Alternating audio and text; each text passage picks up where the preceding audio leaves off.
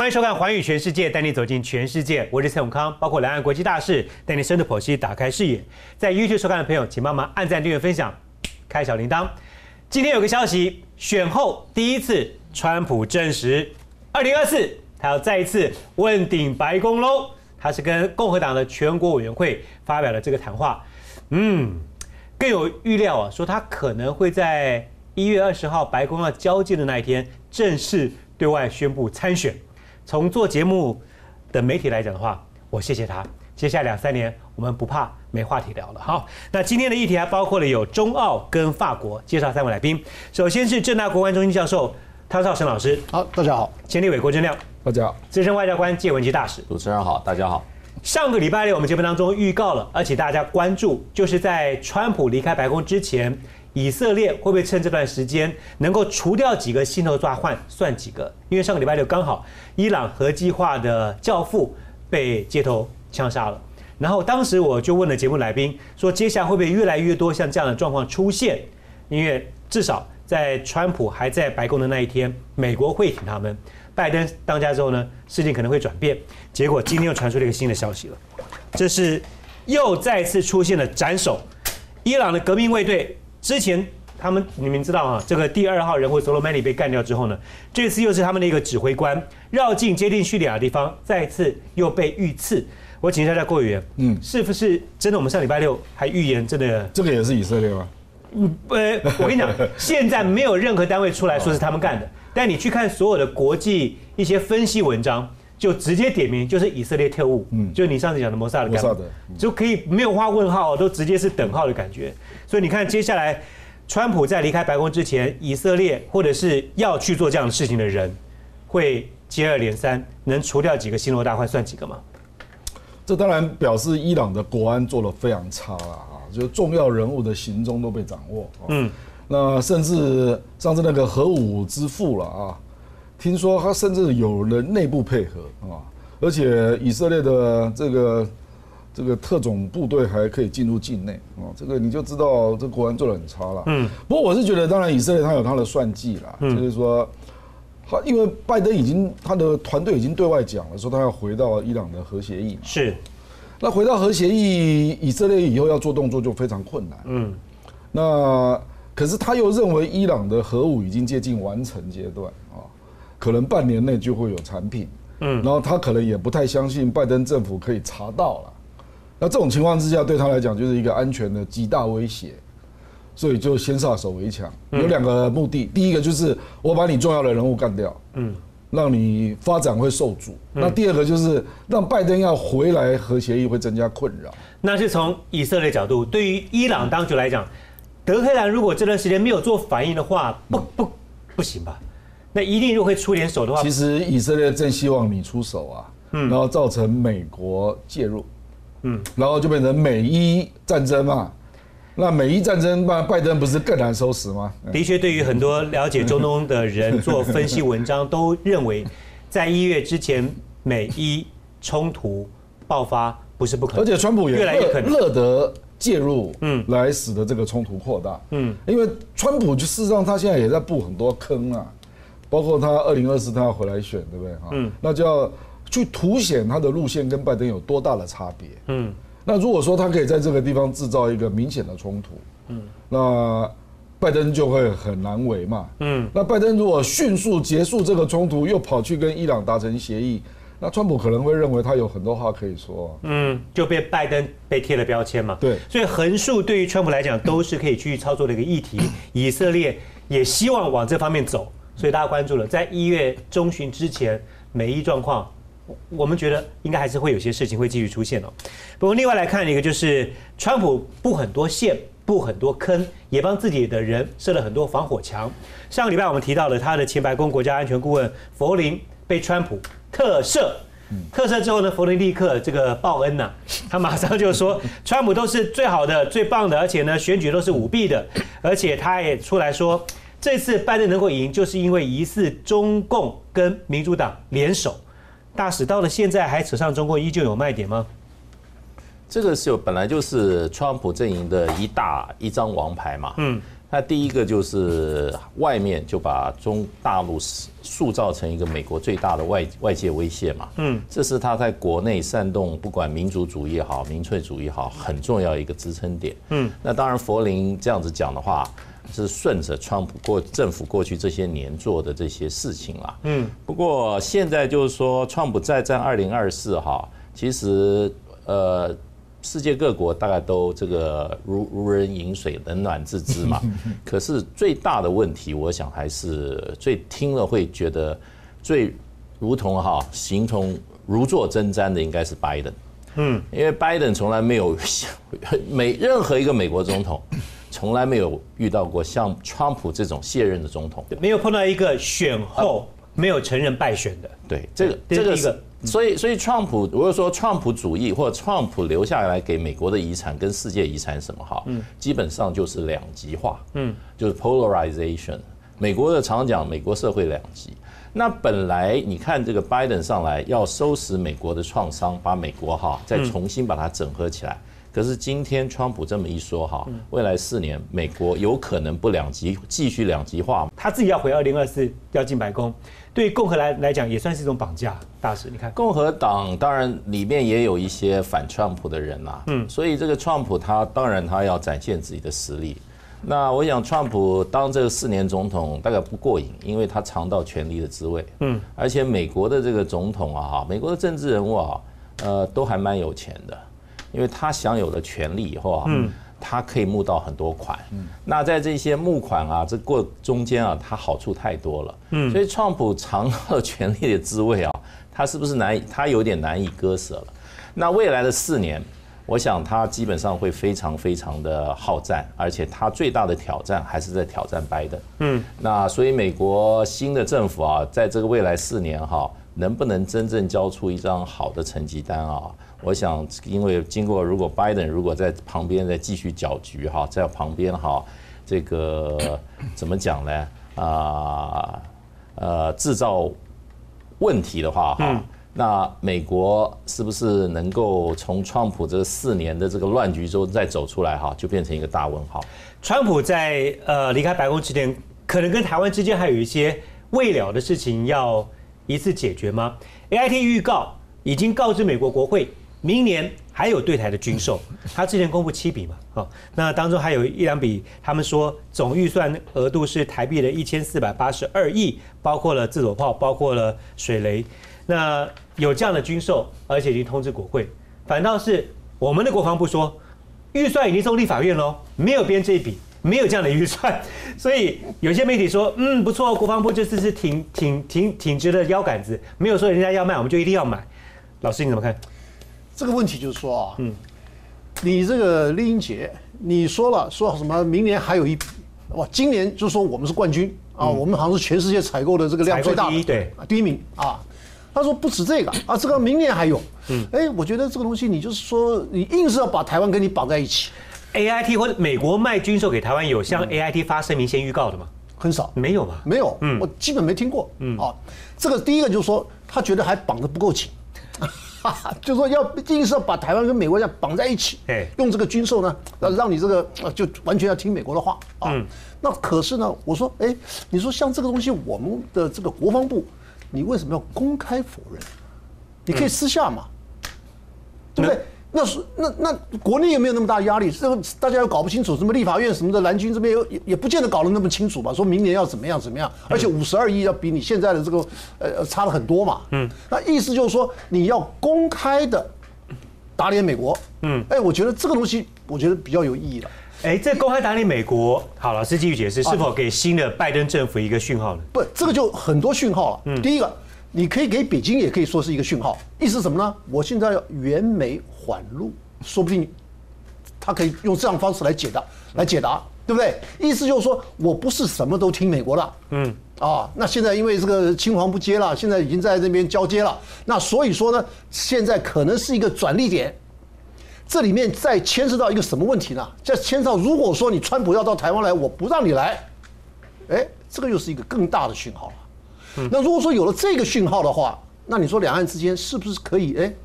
稍微的建立一点我们原本根本就没有的这种信任感。我有另外一个说法，就是真的有军售啊，川普就可以顺势来台卸任之后，那不管了，不，我觉得有没有军售他都可以来。哎，这个跟军售我觉得没有那么大关联。那只是说，如果说他今天他要来，那我们台湾什么态度？嗯，如果说你愿意让他来，那那当然那那也没话讲，你把台湾当成一个舞台啊，让他去表演，对不对？可是我觉得哈，如果川普不到台湾来，他就不是川普了，他他会来的。卸任之后他就一定会来。哦，不一定要卸任，不不一定要卸任，不一定要卸任。嗯，哎，因为现在这个呃这个外国媒体，美国媒体这个 national interest，他也在炒这个问题啊，还日本媒体也在炒这个问题啊。可是我觉得很奇怪的是什么呢？今天台湾的媒体反而，哎，昨天有，昨天的是所有的谈话节目，我看了好几个，嗯，都在说，哎呀，这个川普会过来，因为那个日本的媒体他提了这件事儿，他说什么闪电访台，嗯嗯。啊，那意思就是说，哎，这个东西好像有这么有这么个影子，嗯，那意思就是说，你今天要来的话。那是看台湾的态度，嗯，我们是完全欢迎呢，还是说，哎，对不起，你你最好最好别来，而你不别来，我还不是说我私下跟你讲，我就公开讲，啊，对，好了，那这样子的话，嗯，第一个，我跟以后拜登，因为拜登给人家的印象呢，就稍微的比较缓和一点，嗯，意思就是说他跟中共之间，他又没有说你是敌人，他只是说你是竞争对手，嗯，那你是竞争对手的话，那当然打台湾牌的这个力道。一定要比川普要弱，嗯，对不对？弱很多，弱多少我们不知道，可是起码会比较弱。那比较弱的话，那当然台湾这边他就必须要，可能要有一个重新的思考，嗯，而且再加上你美国的新任总统上台啊，嗯，他的第一年啊，都是 内政，一方面是内政，一方面是你的官员还要到位，官员到位，你还要制定政策，这样一搞就差不多大半年去了，嗯，也就是说明年他上台的前半年，嗯，这个绝对是一个。缓和期，郭呃郭宇你怎么看？这个国防部公开说我们没有买，这背后透露了什么样的一个讯息？国防部可能只是讲实话啊，说今年没有编这个预算啊，因为因为据我了解，就是那个自走炮加上那个智慧水雷哈，那个要等美国的新国会形成才能够送去众议院啊。嗯那批准的可能性也是蛮高的。实话要不要公开讲？就刚刚刚汤教授讲的重点了嘛？公开讲就是一个太……我认为他太多嘴，太多嘴，不宜说。他不应该说啊。那事实上，我碰到一些安全部门的朋友，还有外交部门的朋友，他们都认为国防部讲太多了，讲太快，讲太讲太多了。嗯，他不需要讲，因为事实上这两项确实要送给新任的美国国会。嗯，那因为还在川普任内嘛。嗯，所以批准的可能性是非常高的啊。那这个当然你就要用追加预算处理，因为不在现在送到立法院的预算啊。嗯。那自走炮就六亿美元嘛。嗯。那智慧水雷一枚大概是八万美元。嗯。那就看你买多少嘛。那对于川普来不来，现在蔡政府的态度会是什么样的一个？我认为风向。我跟你讲，那个日本那个富士晚报啊，嗯，那个人是专门放假消息的啦。他甚至还讲过习近平要杀金正恩呢，他从来没有实现过了啊。所以这个人是不可信的。嗯。那 National Interest 那只是一篇文章啊，嗯，基本上并不是一个事实的报道，他也没有引述，他只是说这是我的立场，嗯，所以我不认为有这件事了。好，说到，可是选后当然很有可能会来，没有交接之后，对，交接之后，交接之后，台湾也会有很多人欢迎他来。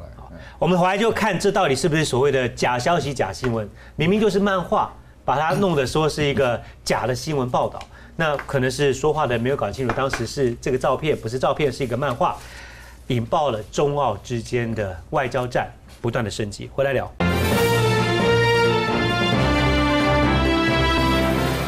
一个漫画引爆了中澳之间的外交战会升级吗？我们先来个前情提要。其实上个礼拜我们有稍微带到一下，澳洲的特种部队在之前的阿富汗战争当中滥杀了平民跟俘虏，一共三十九人。这件事情是真的，因为澳洲的大法官主导进行了调查，澳国澳洲的国防部也确认属实，所以已经开除了十三个士兵，而对于相关的战争罪的责任还后续要追究。那对于这件事情呢，我们来看为什么会引爆中澳之间的战争呢？这是澳洲总理 Morrison 他在事情发生之后有打电话给阿富汗的总统，表示过最深切的悲伤。但事情隔了蛮长的时间，从十九号到三十号，整整隔了十一天。大陆外交部的发言人赵立坚，他在自己的 Twitter 上面抛出了这张漫画，这是大陆一个漫画叫做《乌和麒麟》，他的一个漫画，非常拟真哦。所以第一时间，Morrison 看到这个漫画之后呢，澳洲不分朝野一致谴责，说赵立坚刊登假讯息。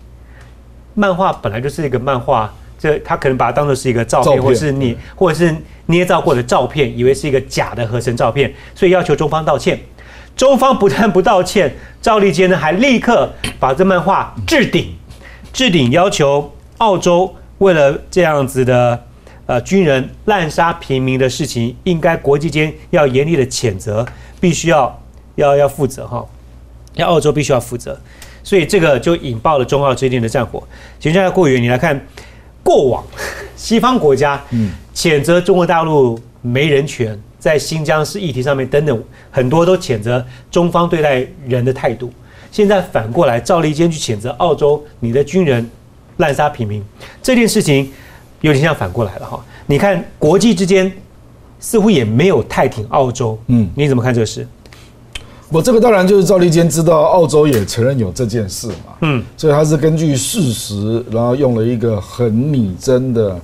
漫画，嗯，来这个讽刺澳洲嘛，啊，嗯，那我觉得他是有点故意啦，就说我终于找到机会可以来羞辱你了，你一天到晚在羞辱我不顾人权，那你自己到阿富汗乱搞一些什么的啊，嗯，那 Morrison Morrison 大概没有想到说外交部的发言人会用一张不是照片的东西来做文章嘛，所以他就直觉的联想就是说那应该就是他认为那是照片，不光 Morrison 一个人呢，是澳洲朝野。各政要不分党派，都看错吗？呃，显显然就是跟着 Morrison 的调子在走了，因为 Morrison 先讲嘛。嗯，那事实上这个背后所根据的事实是真的嘛？因为确实有两个人被割喉，然后丢到河里，这是事实啊。嗯，那澳洲当然对这件事他也不想去面对了，所以就硬吵，说你怎么可以用假照片啊之类的啊。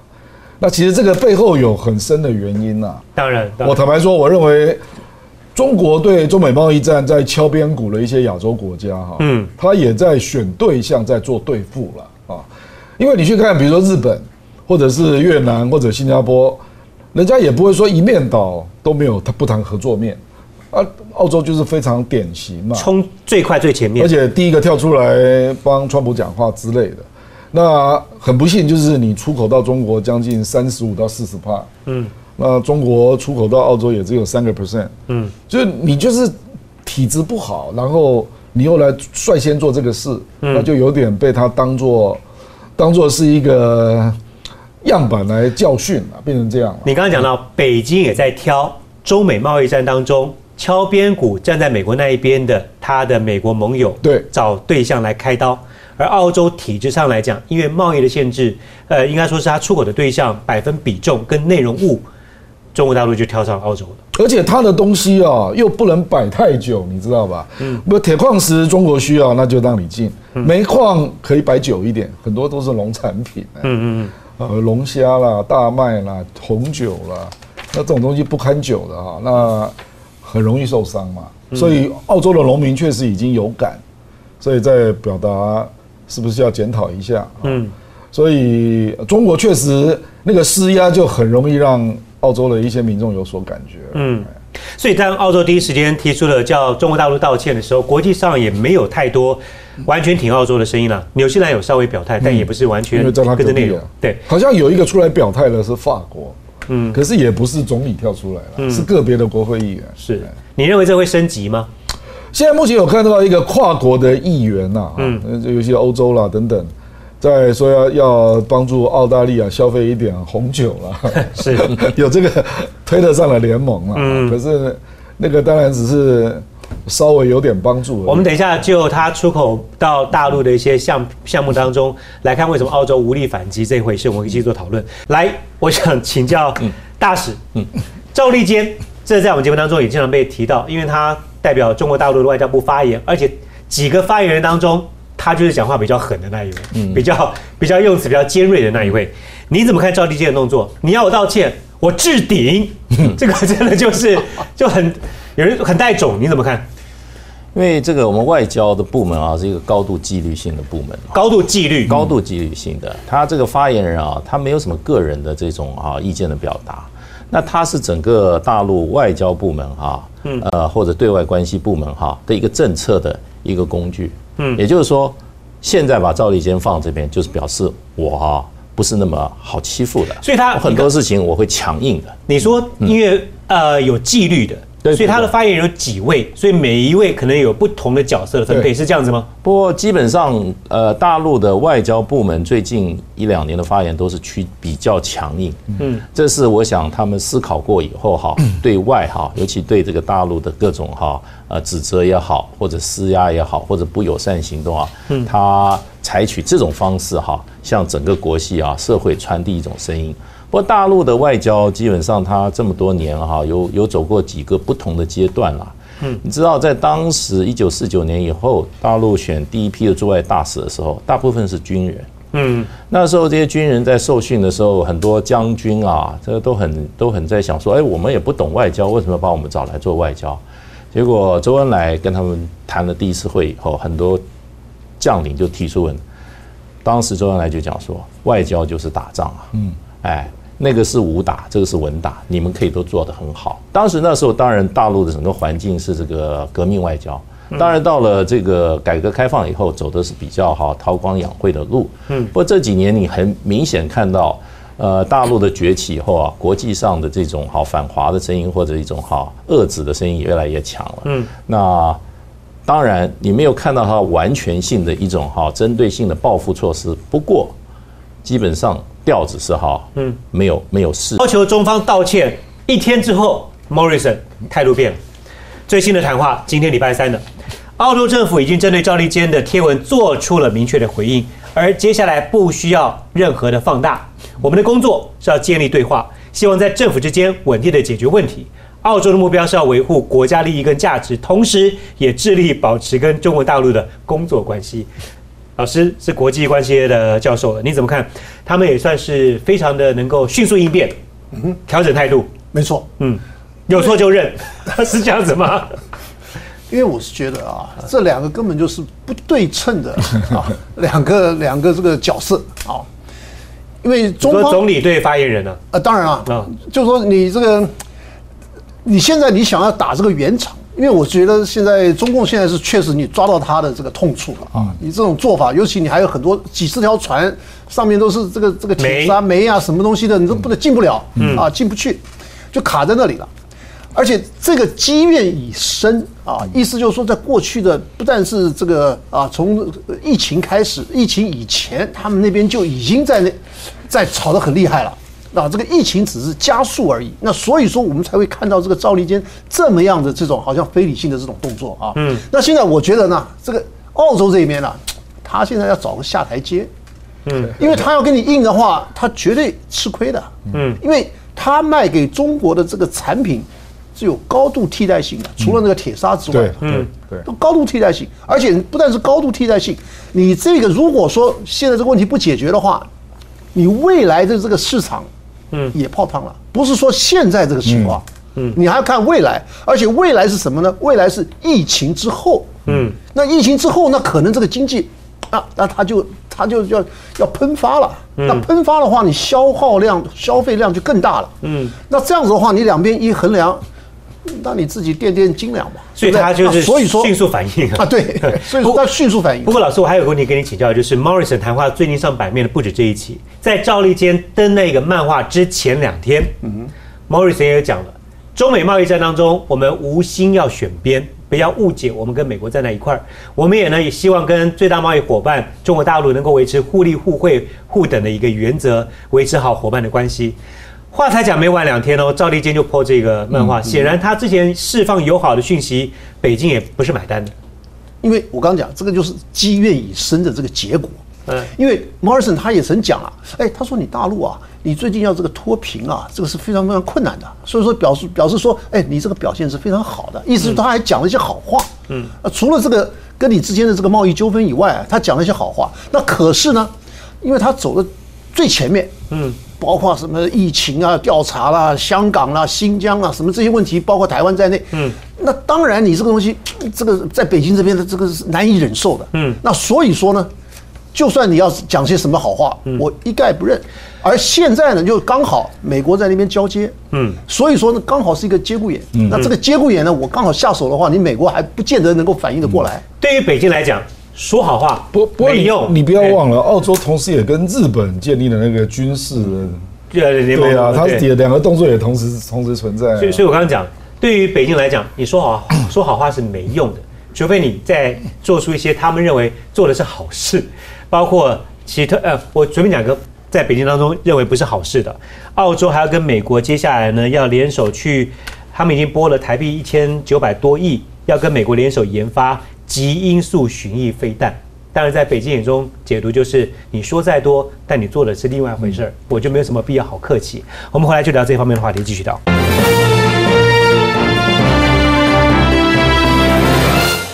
大陆外交部发言人赵立坚登了一张澳洲特种部队去杀害阿富汗平民的照片，那这一点。Morrison，澳洲总理要求中方道歉，没有想到赵立坚立刻就把那个漫画置顶放最高显眼之处，所以引爆了中澳之间的这一波的冲突。很快的，我们刚刚上一段讨论到了 Morrison 立刻放软的姿态，为什么呢？因为真的去垫一垫自己对于中国大陆的需求，你就知道为什么会出现态度的转变。给大家看，现在中国大陆停购澳洲的煤炭，转向印尼敲定了十五亿美元的大单，而在中国东南部沿海。呃，我看新闻报道是超过了二十艘以上的澳洲的运煤炭的船停留在外海，已经一两个月、两三个月都无法靠港啊，所以这个矿物资源这一部分大陆已经转单了。有有一个专家做分析，而且是澳洲的专家做的分析，中澳如果贸易战真的继续硬打下去的话呢，澳洲将惨输，而且输多少？最坏的状况，澳洲国内的生产总值要损失大约六个百分点。为什么？因为举例。澳洲输出百分之将近四十是到中国大陆，当中有很多你的确可以找到其他买家，包括了澳洲的红酒、大麦、小麦、牛肉，你可以卖给其他国家。但此刻你所有的矿产资源要找到一个像中国大陆这么大的一个市场去做基础建设的一个一个地方去收你这些矿产资源的话，找不到另外一个这么大的量体，所以这个账是注定要惨输的。停下到郭源，我要特别问你当中一点就是。RCEP 不是签了吗？嗯，中国大陆是会员国，澳洲也是啊。嗯，但是中国大陆现在对于澳洲的葡萄酒征百分之一百零七到两百一十二的倾销税，那对于其他的部分呢也有调高。可是两个都是会员国在 RCEP 里面出现这样的事情，不，两个也都是 WTO 啊。对，没有办法做任何的贸易争端调解，没有办法透过 RCEP 吗？呃不，那个大陆也有做过盘算，嗯，就说每一个因素，他如果真的去 WTO 提诉，嗯，他也不一定会输。他都有挑原因啊，比如说大麦含有什么样的病菌啊，等等等，他都有举证啊，啊，嗯，所以他也不是无端的，就说哎，我就要提高关税，他是每一项都有提出适当的理由了啊。那我觉得他最近也因为印度，印度跟中国关系不好嘛，那不断的停掉 A P P 等等啊，嗯，那中国最近我觉得有点在转向要把印尼当做另外一个战略性的消费市场来经营。嗯哦哦，然后澳洲有一些东西是印尼可以取代的嘛啊，嗯，比如说你刚刚讲到他去跟印尼买煤矿也可以啊啊，能源啊等等啊，嗯，所以我觉得他有一点就是说，哎，反正我我是买家嘛，我筹码多啊，嗯，那我只要能够找到替代能源，那你印度这样搞我，澳洲这样搞我，嗯，那我就跟印尼好一点啊，因为采购你 RCEP 跟 WTO 是不能不能决定什么的，嗯。我有钱就是要买谁的货，这当然是我决定了，啊，所以就是基本上中国那个消费市场会越来越成为一种筹码了。嗯，这个问题是在美国已经看到了。嗯，哦，因为中国很可能在明年在疫情复苏，它相对美国比较快嘛，所以它明年可能就变成全球最大的消费市场。那他如何用这个当筹码，嗯，来跟别的国家套关系，嗯，那，我觉得是很容易，呃，比如说这个把部分的订单从别的国家比较不友好的啦，嗯，啊，转到比较友好的国家，嗯，我们之前讨论到，像呃，川普曾经讲过，中美之间要脱钩，但中美之间脱钩的难处比较高，因为不管是市场或者是其他中国大陆对美国相关的科技的一些需求，所以是切不掉的。但如果中澳真的要搞脱钩的话，大使你的角度来看呢？那就是产输嘛。澳洲没有那个条件啊。脱钩是有可能的，对北京来讲，对北京来讲是轻而易举的事啊。我拿着钱，全世界都可以买东西，为什么要跟你澳洲买呢？而且你对我这么不友善，大陆是不是不宣而战？那个大陆的这个外交外交部曾经提出十二点问题啊，嗯，只问只只问澳洲啊。从这个不管是这个跟这个美国的这个亦步亦趋，然后在防疫期间很多的作为，中国大陆提出了十二点之一。嗯，所以大陆上他们有一个有一个说法，有一些意见领就是说，他说你如果把我当敌人的话，我就是敌人。嗯，所以大陆现在整个的这个心理是这样子的，认为觉得澳洲你把我当敌人嘛。嗯，那他做这些就让澳洲要感觉到痛，而且让澳洲真正的哈。的政治人物觉得哈，他们过去这样做的是不智的。嗯，那当然，呃，中国大陆呃，未来我讲在国际上立足很重要的一点啊，就是大陆庞大的市场。嗯，它是一个世界最大的市场，而且在快速成长的市场，在国整个世界的这个经济的这个发展里啊，各国经济发展啊，很重要的因素啊。市场很重要。如果大家有市场的话，嗯，这些像澳洲这种所谓的中等国家哈，嗯，又以哈销出售这种大批商品哈为它经济主要的这个命脉的这种国家啊，嗯，它基本上是稳输。大使，如果你现在是澳洲的外交官，嗯，应该也无能为力啊。对，因为因为这位 Morrison 这个总理啊，他把以这个川普为师啊。川普是世界第一强国的总统啊，Morrison 是第几国啊？对不对？他他把他自己假设成跟川普做的比川普还要更急先锋，做川普的急先锋。嗯，那他把澳洲整个的经济放在那个赌桌上去赌啊，那他现在要赌输的话，他能怪谁呢？如果你是澳洲的外交部长，你会给 Morrison 什么样的一个建议，让自己稍微有点台阶下，同时保持住自己的尊严？就是说，还是要提醒摩尔森就是说，澳洲没有这个国力，嗯，去扮演像美国这种国家的角色，而且澳洲基本上不能太短视，嗯，他还要考虑到他国家长远的发展。他现在做这些事都是未蒙其利，先受其害啊，嗯，他已经让澳洲的这个红酒酒业。澳洲这个这些农产品的这些业者，嗯，让澳洲这些矿产业者已经受到重创了。是，他哪里去找到百分之三十的这个哈，嗯，这个这个这么大，他他出口整个百分之三十几，快接近四十的市场是是大陆啊，嗯，他根本找不到取代。铁矿石占比更高，占比高，他没有这个这个贸易没有这么容易找到新市场啊。你可以说啊，我这个不卖给你，我到别的地方找市场，没有那么容易的。我个人我我个人观察，Morris 就犯了一个最大的错误，就是他第一时间跳到第一线去批赵立坚这个事情。他是总理，对方是中国大陆的外交部的发言人，层级差太多，而且搞到自己没有任何回旋的空间。你可以让自己的澳洲的外交部去质疑这个事情，去发言。你总理在后面发现前面，如果今天犯错误，你搞错了，哎，不是一个照片，只是一个漫画。那你可以说，因为我们的外交部当时不查，不是我 Morrison 一开始就出来批你。不，他可能可能觉得这样政治会得分。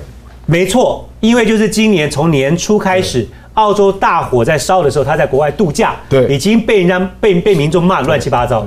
疫情一开始也不 OK，所以他自己的声望在澳洲本来就已经比之前要低很多。我相信他是抓到这是一个民族激起议题的一个好的话题，所以他跳出来，但跳太快。我多不说真的，澳洲不，人家也转很快，他也转很快，是没错。好，来，刚刚我们上段聊到了，澳洲不管话讲的再漂亮，态度转的多快，或者是用怎么样的好话，在北京眼中，如果你没有做我觉得对的事情，或者是在我眼中是好事的话呢，其他别谈。什么叫好事？在北京眼中，现在澳洲啊，跟美国绑在一块没错，而且呢，接下来川普要离开白宫之后，澳洲要自主加强他们的防卫。这一部分呢，已经拨了台币快两千亿的预算，要跟美国联手去研发我们节目之前讨论过的这一种 hypersonic，有翻译叫做高超音速飞弹，有的是叫做极音速飞弹，极音速飞弹比较好念哦。极音速飞弹要要去发做个发展，区域的地缘角力其实是主因了，而中澳之间所谓现在这一波的外交战争。只是一个开端，汤老师，你的观察？对，这个只是一个开端。当然了，你现在如果说你要看他这个澳洲的这个呃军队的力量，我觉得这个可以说大概啊很难称得上是一个这个所谓的中等型的国家了。他们那边那个军事力量是非常非常弱的。嗯。另外还有一个补充说明，他们的军备世界排名在台湾之后。对。台湾名列在十三到十五之间。嗯。那所以说呢，他那边呢，除了我们刚刚所讲的这些议题之外，如果说两国之间中中国跟这个澳洲之间的关系如果持续恶化的话，后续还有其他的议题啊。嗯，第一个留学生，中国留学生一一年那么二三十万二十多万，嗯，占他的所有留学生的大概是四分之一。第二名是印度，他比印度要高多了，要高好好好几十好十几十几万。嗯，第二个观光客，你要不要我观光客来？嗯，哎，那这些东西都是非常大的这个收入啊。那所以说，除了现在的这个问题，那因为现在这个问题呢，已经闹成僵局。那僵局没解的话呢，后续还有一堆啊。嗯嗯。那这一堆问题对这个澳洲来讲，那是伤害又更大。嗯。那所以说这个叠加起来，那你说你现在你要如何来转这个弯？嗯。当然，刚刚那个问题就是说，如果你还是用你用这个外交部来讲这个话的话，那你还可以有有点这个回旋空间，回旋的空间。嗯。可是你现在自己讲这个话，那你这个我觉得就非常困难了。嗯。你要找一个这个下台阶，那当然你你还要跟他们在那边跟呃跟北京在那边这个这个协商啊，暗的明的都要来。然后呢，你看看这个情况，而且这个时间不站在他这边。美澳联手研研发这个极音速飞弹，我相信是北京非常非常在意的事情哈，因为包括了陆基到时候能够做部署的话，它极音速飞弹飞的距离可以打到南海地方去了，对，可以到南海嘛，对不对？所以我觉得是北京非常介意的事。不过回到这个事情的最开端，澳洲的精锐部队在阿富汗当战争当中杀了平民这件事情，好，这个事情已经是澳洲的大法官主导的调查，而且要开除呃阿富汗。当时相关涉案的澳洲的军队已经开除了十三位，当然这个澳洲已经承认这有这样的事情，而且澳洲的国防部说这叫做一个不受约束的战士文化。为什么会有这样状况？他们要进入部队的菜鸟，要去有杀人的记录，才能够变成你跟我是一个 brother。不，他要训练胆识，训练胆识了。对，但过远，就像你刚刚讲的，一定不光是澳洲的特种部队有这样的状况，对，英美可能也有，嗯，之前美军也有了。那像这样的一个联合部队，如何继续在中东执行维和任务？我那个维和任务不是只有他啦，对，当然，当然他会被人家更严格用放大镜来检视嘛，啊，嗯，事实上坦白说，有很多偏远地区的执行任务啊，啊，那些部队到底做了什么事，你不一定会知道，嗯，啊，那新闻没有出来啊，啊，像阿富汗这个，我估计是他们自己内爆的。那一般人也不会知道，内爆、内部、内部，就是澳洲内部嘛，有人看不过去嘛，内部反应。对啊，所以我这个就是这个坦白说，就是跟着有新闻才跟着走啦。比如说美国当年不是美莱村在越战的时候大屠杀，对，大屠杀。哦，那那个也是美国自己报的嘛，哦，因为有人看不过去嘛，啊，那后来才那个军官被做处分嘛，本本来也没有要处理啊，嗯。嗯，所以类似的那个战争中的一些残酷的，基本上就犯罪了。他就是犯犯罪嘛，他违反人类罪啊，各种残酷罪啊，嗯，本来就是国际法可以追溯的啦，啊，所以这个就是丑闻呐。坦白说了，任何国家碰到这种东西都是要低头的。好，那没想到 Morrison 还要把它弄得那么高，我就真怀疑他的政治智慧了。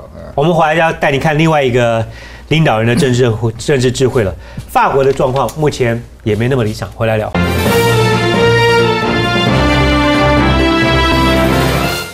法国上一次出现在我们节目当中讨论，是有法国的老师当时遭到恐攻斩首，接二连三在教堂也出现了富人被斩首。法国这段时间的确，呃，穆斯林的议题、种族的冲突等等，成为一个很大的状况。那法国国会啊，在之前通过了一个整体安全法的草案，如果民众或媒体刻意去散布军警在执法期间军人或警察脸部的相片或者是影像的话，最高判一年，罚款台币一百五十四万。这个安全法呢，造成法国的巴黎街头五万人上街去抗议。那现在执政党转弯了，决定要把这个安全法重新拿回去草案重写。那这样子的话，郭委员，你看这冲突有被控制吗？我我觉得马克宏对法国社会的那个，就是我们讲那个宗教之间呐，哈，嗯。或者是不同种族之间呐，这个的冲突，我是觉得他有点失控，他也不知道怎么处理。嗯，啊，比如说上次那个事情，他把他拉高到这样啊，那还去为那个法国教师啊，还亲自去，嗯，那把他拉高到国家级别的国葬。国葬，那这个人家当然就会觉得说，那为什么是针对穆斯林你才可以拿这个当笑话。而且包括一定不可以蒙面，一定要上学校，趴在家里面自己自学会有被被。因为他表态的太明显了，所以另外一方当然就就联动到全世界嘛，就是全世界的回教徒了。嗯，那就对认为法国就是对穆斯林是有歧歧视的。嗯，他们就这样认知嘛。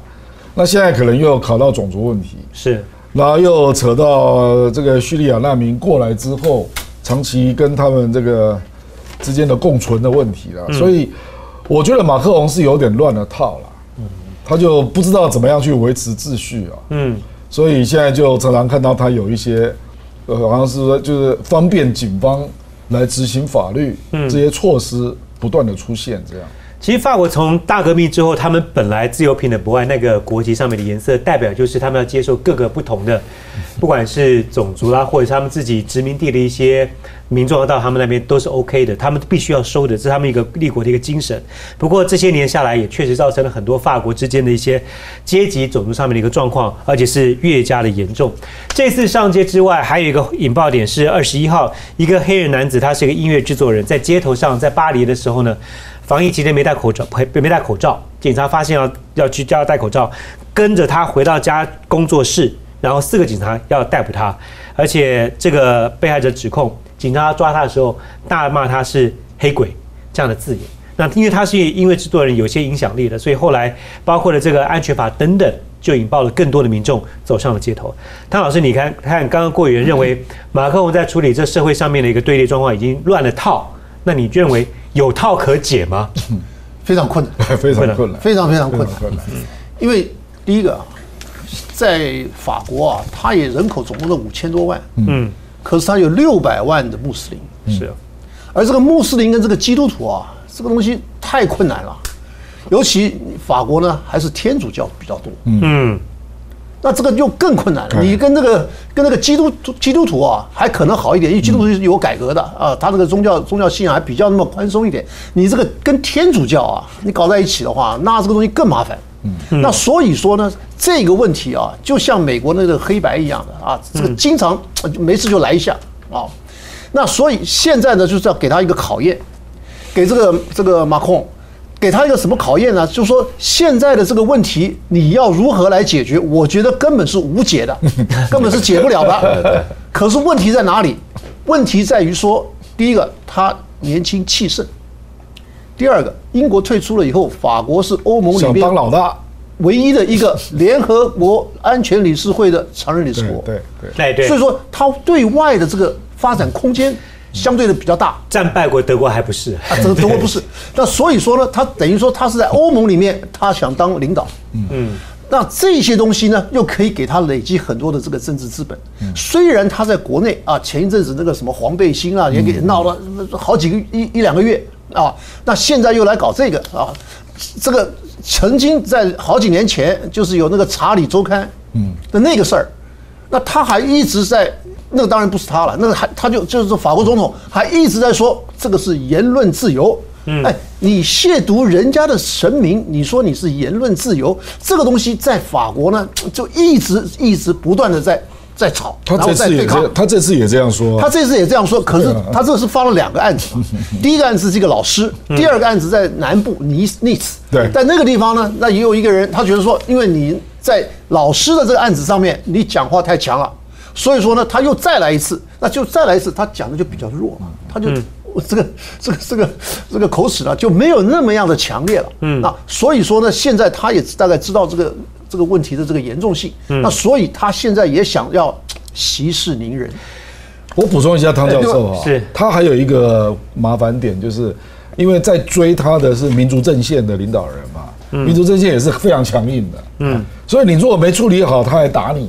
对，所以你怎么对这些治安上的一些危害你都不？另外，我再讲一点啊，嗯，就算怎么样，因为他的这个反对阵营啊，在这个法国的这个政治光谱里面啊，分崩离析。对对，嗯，所以说呢，他还是有一些政治资本，他还可以消耗的。意思就是说，我虽然在这个问题上面可能不得民心，嗯，可是呢。你的对手太弱了，嗯，他的对手太弱，是。那所以说你现在要要，如果说要马上选举的话，那我觉得他还是会赢的，因为现在他的支持度呢还超过百分之四十。马克宏其实在一刚开始上任的时候，我们也曾经讨论过，年轻魄力，这是一把刀两面刃大家会期待他年轻魄力可以去做改革，但是像这种种族社会的冲突。已经是在法国的社会当中积成的一个大毒瘤，基本上无解的情况之下，你年轻破裂想要去改革动这个瘤的话，它一崩开，搞不好癌细胞扩到其他地方去。这个就是他同样的说法去处理法国铁路工会当时的状况是一样的，他改革嘛要有魄力，但是工会就给你直接罢工，罢这么长没时间，没有没有地铁，没有交通工具可以坐，所以你说他这样做法要比较用强的力道去处理这样事情，好或不好？那当然有人觉得说有处理是好事儿，但是处理力道太快，整个社会可能承受不了。大使，你来看，他非常愤怒啊！他说：“我是自由跟秩序两者结合的守护者，不想偏袒任何一方。”我相信领导人都会想要去做一个社会的共同领导人。马英九当时上任的时候也要做全民总统，但搞到最后就是你就是没办法，你没有办法去两边都能够对你达到百分之百的同意。你怎么看法国的社会目前的状况？法国社会其实分裂的也很严重嘛，嗯，因为他这些在很多在法国，比如说穆斯林哈，他们出来闹事的啊，他不是移民啊，他已经是第二代甚至第三代的穆斯林啊，嗯，那他们为什么会有这么多反社会倾向呢？也就是说，他们在这个社会感觉被排斥嘛，不被接受，所以这个归根究底的话，也不是一两个政治人物的，你要回去回来反省整个欧洲代表的西方文化的啊。它的一些基本的特性，嗯，就是它的容忍度够不够，它的价值是不是只有单元的价值，而它而不是多元的价值？那法国其实法国人反这些移民，反这些非这些啊非我族类的这些法国人啊，也不是没有作为啊。他的这个 National Front，他的国家阵线，有一阵子这个声势非常强啊，那就是排外，那就是就是要对这些移民下手的啊。那可是问题，法国当时是一个到全世界去殖民的一个国家，是。那他现在面临的问题，就跟英国啊，还有这些殖民的老牌的国家，他是被反殖民啊，嗯嗯，他反殖民啊，他被反殖民以后，他的社会本来它是一个纯单一的一个民族，单一个信仰，他现在变成多元的。这有句俗话叫做“出来混，迟早要还的”，迟早要还的，真的是。那这个时候，其实我觉得法国的社会应该要展现现出的是一个更大的一个宽容。而且要把他们的想法哈，要做更高层次的想法，看得远。因为这个六百万的这个这个这个穆斯林哈，里面不是说这里一两年去的，有很多是已经在那边出生、受过完整的法国教育。那么甚至第二代、第三代，他们感觉他们在社会没有受到，在法国社会没有受到完整的这个这个对待、公平的对待，所以他们这个反社会的倾向非常强。那你今天因为他们反社会行为，你对他加以哈强制的一种哈压制的话啊，你没有解决问题啊。嗯。那这些人永远都在法国啊。嗯。法国现在就有十分之一的老百姓，他就不是不是主流的这个信仰啊，天基天主教信。那他怎么样继续走下去？其实这是考验法国人的智慧的。那这个里面其实也反映到这个欧洲为主这个西方文明啊，他们也有他们的一些问题要自己深刻思考、深刻去改的。以前我们常常看，呃，我们读书的时候常常讲，美国是民族的世界大熔炉啊，或者西方国家接受包容这样的状况。但现在看起来，时局就是你当初是一个熔炉，但现在就是个爆点。每个社会，你刚刚老呃，这大使说你要看法国人有没有这样的高度跟智慧，但你去看美国的社会，黑人都当过总统还是这样。我补充一句话了，你刚刚他不是说他要当自由跟秩序的平衡点？是啊，那你不觉得自由跟秩序现在都不利于穆斯林吗？哎，自由是我可以去讲你的神明的笑话，然后秩序是我可以扩大标准来抓你。那所以对穆斯林听起来，你哪有什么平衡点？因为自由跟秩序都是你嘴巴在说的，都是对我不利。所以这个才是根本问题。嗯，比如说美国，我在美国也住过五年，这个你真的有一些法律出来对黑人是，你也自己也非常清楚。GDP 在第四季还要掉个二点五到六趴。